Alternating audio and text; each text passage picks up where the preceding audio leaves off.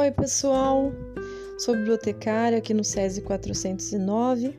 O meu nome é Ivete e eu gostaria de contar para vocês uma história muito bonita, um pouco triste, mas muito bonita. O nome da história é A Tristeza do Tuiuiu. Essa história, gente, eu li aqui no livro Viagem pelo Brasil em 52 Histórias.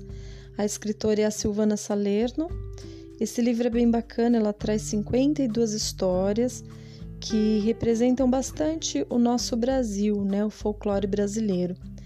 Histórias de diversas é, regiões, né, diversas regiões do nosso país e como nós somos brasileiros, né, tem muitas histórias que a origem é indígena, né, e essa é uma delas. Os índios é, tentavam explicar e ensinar muitas coisas por meio das histórias, até alguns fatos né, que a ciência explica de uma outra forma. Os índios têm um, uma forma muito especial de explicar algumas coisas, e eu acho que vale muito a pena a gente conhecer essa cultura que também é nossa. Então vamos à história. A tristeza do Tuiuiu. Pirauçu era um índio alegre que passava o dia com os garotos da aldeia brincando e nadando no rio. Só que Pirauçu era um garoto especial, porque era muito especial a sua missão. A missão de Pirauçu era substituir o seu pai, que era um grande xamã. Xamã é aquele homem que é o responsável pela liderança espiritual da tribo. E Pirauçu teria que substituir o seu pai assim que ele morresse.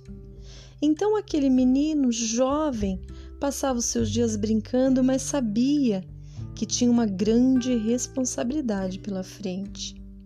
Mas, no momento, ele era apenas um jovem, como todos os outros, e em meio às brincadeiras, às caças, aos passeios na mata e ao rio, ele conheceu uma linda jovem. Essa jovem era tão linda por dentro e por fora. Conversavam o dia todo, se viam cada vez mais e aos poucos eles se apaixonaram. O nome da jovem era Indaiá. Ele sabia que o seu pai jamais aceitaria esse namoro, porque queria que primeiro ele aprendesse tudo o que tinha que aprender para ser líder espiritual e só então depois poderia se casar. Mas o coração dele já estava comprometido. Os dois jovens então se encontravam todas as tardes no meio da mata, próximo a um lago, um rio lindo, e eles ficavam no canto do rio conversando e passavam as tardes todas ali. Ninguém sabia e ninguém podia saber desse namoro tão avassalador e tão especial entre os dois. Mas um dia, enquanto eles conversavam, eles viram um pássaro que chegou de mansinho, se aproximou deles e ali ficou, olhando para os dois, como se estivesse aprovando aquele amor. Era um tuiuiu, um pássaro tão lindo e tão especial. Os dois jovens ficaram olhando para o pássaro e então tinham alguns beijus, jogaram os beijus, que são aqueles alimentos, aqueles bolinhos feitos de farinha de mandioca e entregaram ao pássaro. O pássaro comeu os beijos e dali por diante, todos os dias, quando eles se encontravam, lá estava o Tuiuiu, próximo do casal. Um dia o rapaz disse: Olha, Indaiá, eu não consigo mais esconder e eu vou contar para o meu pai sobre o nosso namoro. Então ele entrou na aldeia e lá estava o seu pai sozinho e ele resolveu então contar. Mas a reação do pai foi péssima. Filho, Você sabe que agora você não pode namorar de jeito nenhum. Você primeiro terá que fazer todos os testes, todo o aprendizado para ser xamã. Só então depois se envolverá com uma mulher. Mas, pai, o meu coração já está comprometido, eu quero me casar. E o seu pai disse: Jamais. Você tem uma missão e isso tem que vir em primeiro lugar na sua vida. Mas o rapaz estava tão apaixonado. Saiu dali desesperado, decepcionado. Chegou até Indaiá e disse: Eu te peço apenas, tenha paciência. O meu pai não aceitou o nosso namoro. A jovem, que o amava mais que tudo, disse: Pois então, eu terei paciência, eu esperarei o tempo que você achar que eu devo. Mas o rapaz tinha pressa em viver aquele grande amor. Um dia, eles foram passear pela floresta e quando estavam lá no meio, viram que o céu de repente escureceu.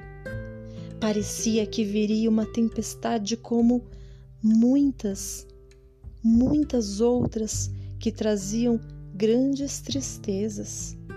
Eles ficaram preocupados e então correram em direção ao lago, mas lá perto do lago onde o Tuiuiu costumava ficar esperando por eles, ele não estava mais lá. Então Indaiá olhou para o rapaz e disse: Nosso amigo nos abandonou. Isso parece um mau sinal. Os animais se recolheram todos para se proteger dos raios e das trovoadas, e os dois então resolveram voltar para a aldeia. Quando estavam chegando perto da aldeia, em meio àquela tempestade que caía, eles perceberam uma movimentação diferente na aldeia. E não era só por causa da chuva, mas todos, um ia para um lado, outro para o outro, as pessoas estavam preocupadas. E então Piraussu pensou: tem alguma coisa errada, alguma coisa está acontecendo. Tanto ele quanto a moça ficaram bastante assustados, mas logo souberam o que estava acontecendo. Era algo horrível. O pai de Piraussu estava muito doente e estava praticamente morrendo. Piraussu então, rápido, mais do que pôde, foi até o seu pai e ali, deitado, o seu pai lhe fez um pedido. Piraussu, a morte está chegando e antes que eu vá, eu preciso que você me dê a sua palavra, Piraussu que você irá cumprir o seu dever, você irá seguir todos os ensinamentos de Xamã. Não vai casar-se antes disso.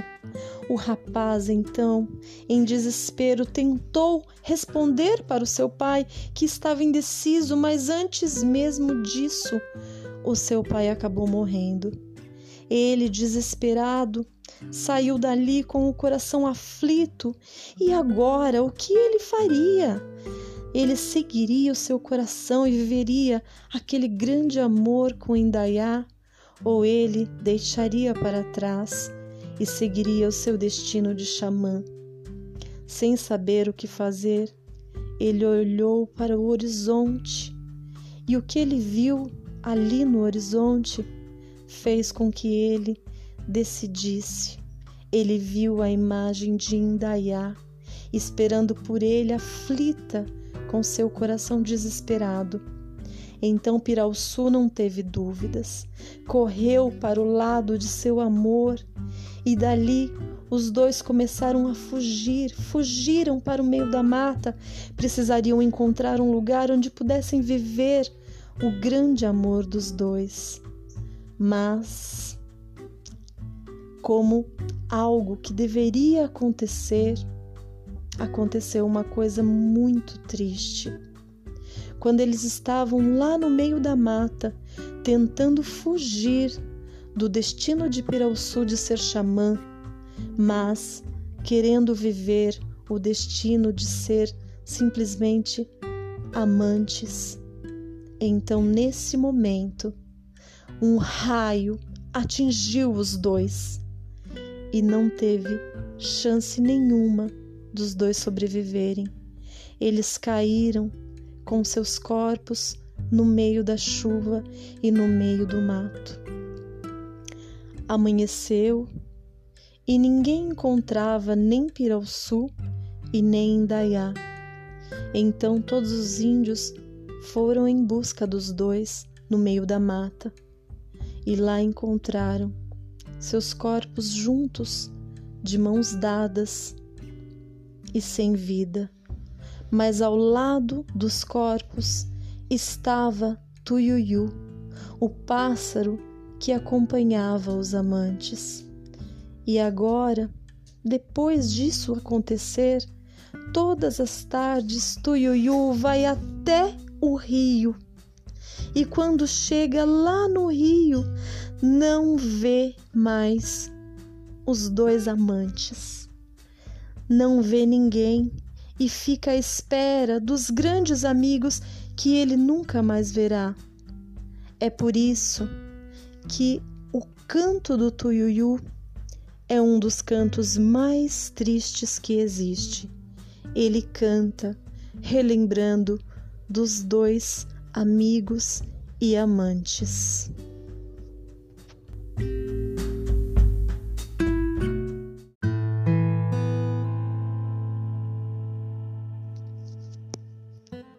A criação das estrelas. Essa é uma história indígena que foi retirada do livro A Criação do Mundo e Outras Lendas da Amazônia. A escritora é Vera Duval. Houve tempo em que nada iluminava as noites do mundo. Durante o dia, o sol brilhava.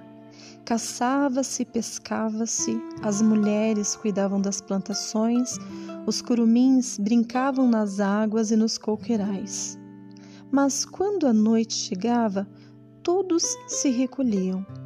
A floresta e os rios, banhados de escuridão, eram então terra dos encantados. Por ela perambulavam os espíritos do mato, os curupiras, as matintapereiras e as almas dos bichos. Nas aldeias, as fogueiras reuniam as tribos, os velhos contavam histórias, os guerreiros falavam das guerras, mulheres e crianças ouviam e aprendiam.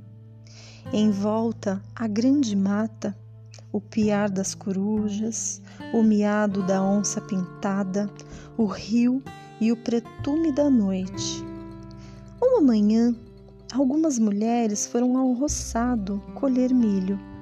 Não era tempo de colheita e as espigas eram poucas, mas os maridos iam a uma expedição de caça e elas deveriam fazer pão para eles. Um curumim seguiu a mãe sem que ela percebesse.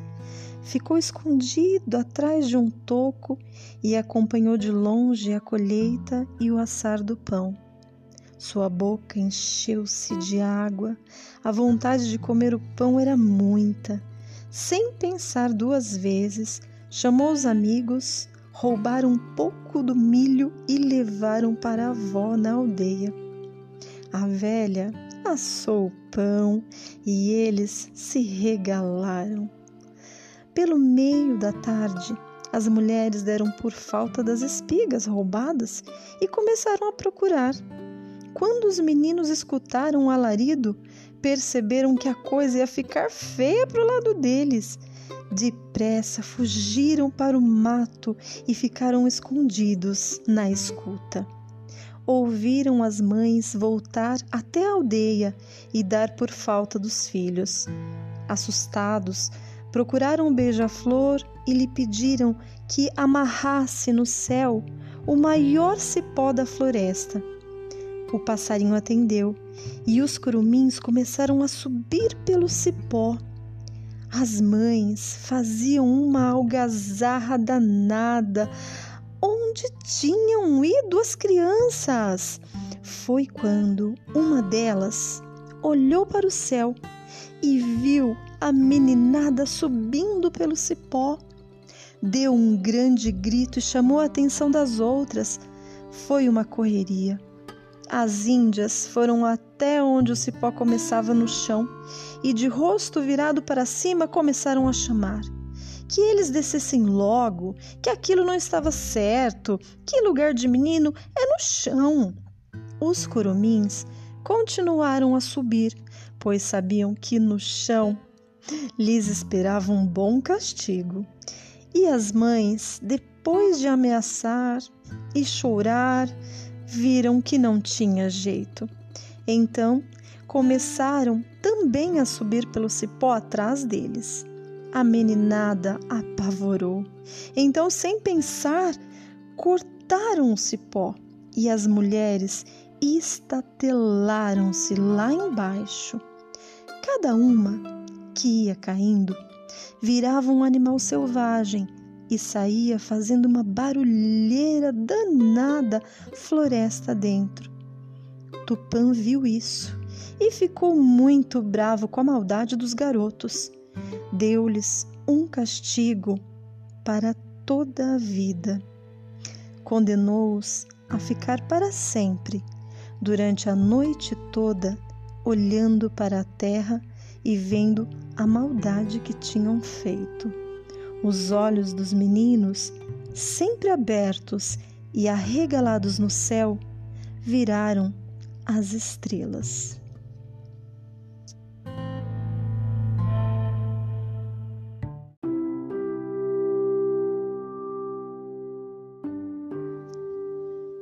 Origem do Oiapoque.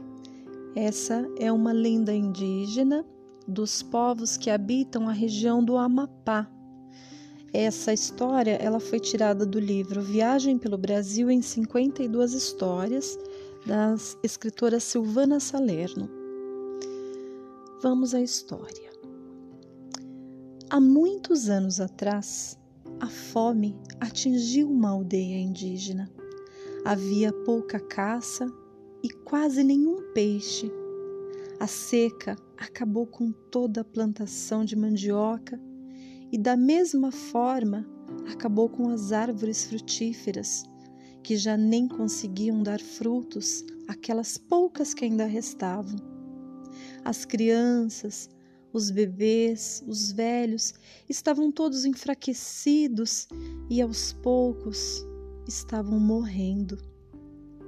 Por causa disso, uma índia muito corajosa chamada Tarumã decidiu por amor ao seu filho que estava ainda em seu ventre.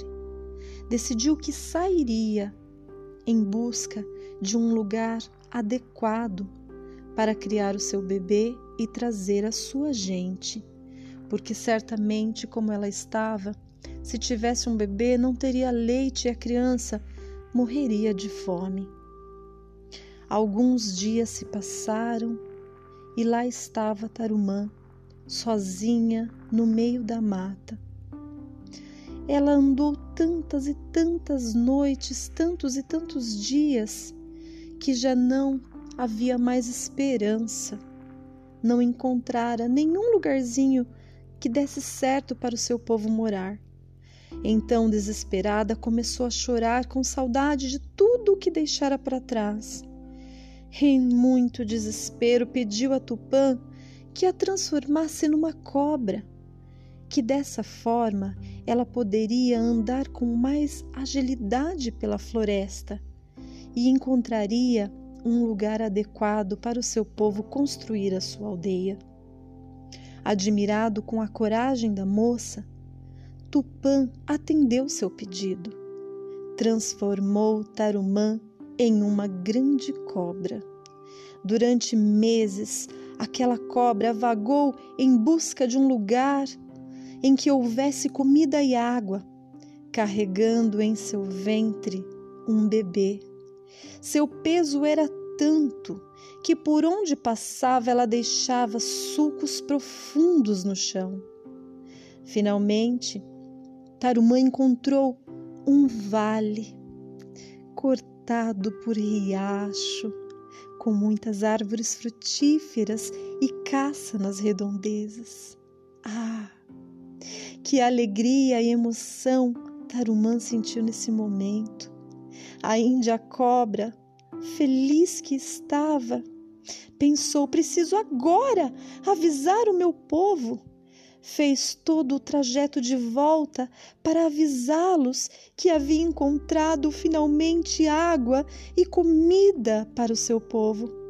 Agora todos estariam salvos. Mas ela estava tão empolgada, tão contente, que se esqueceu de pedir a Tupã que a transformasse em mulher novamente. Quando estava chegando à aldeia em forma de cobra, de repente começou a sentir as dores do parto. E ali, bem em frente à sua aldeia, a criança nasceu. Quando as pessoas viram que uma criança tinha nascido de uma cobra, acharam que fosse algum tipo de bruxaria e, sem pensar duas vezes, mataram o bebê. Tarumã ficou louca de dor. Sentia a maior dor de toda a sua vida, mas por amor à sua gente não atacou ninguém expressou sua tristeza com um choro, um choro prolongado que as lágrimas preencheram os sulcos que seu corpo havia cavado na mata, transformando-se aos poucos num grande rio. Um rio feito de lágrimas. Com a perda do bebê, Tarumã não quis mais ser gente para esconder-se do mundo. Mergulhou no rio de suas próprias lágrimas e adormeceu no seu leito. Na aldeia, os índios contam que as águas do rio ficam revoltas nas noites de lua cheia, mas eles não sabem que isso é quando Tarumã suspira e chora pela falta do seu filho. E quando ela chora, o volume de água aumenta tanto que o rio transborda, formando-se em grandes alagados até as ilhas próximas.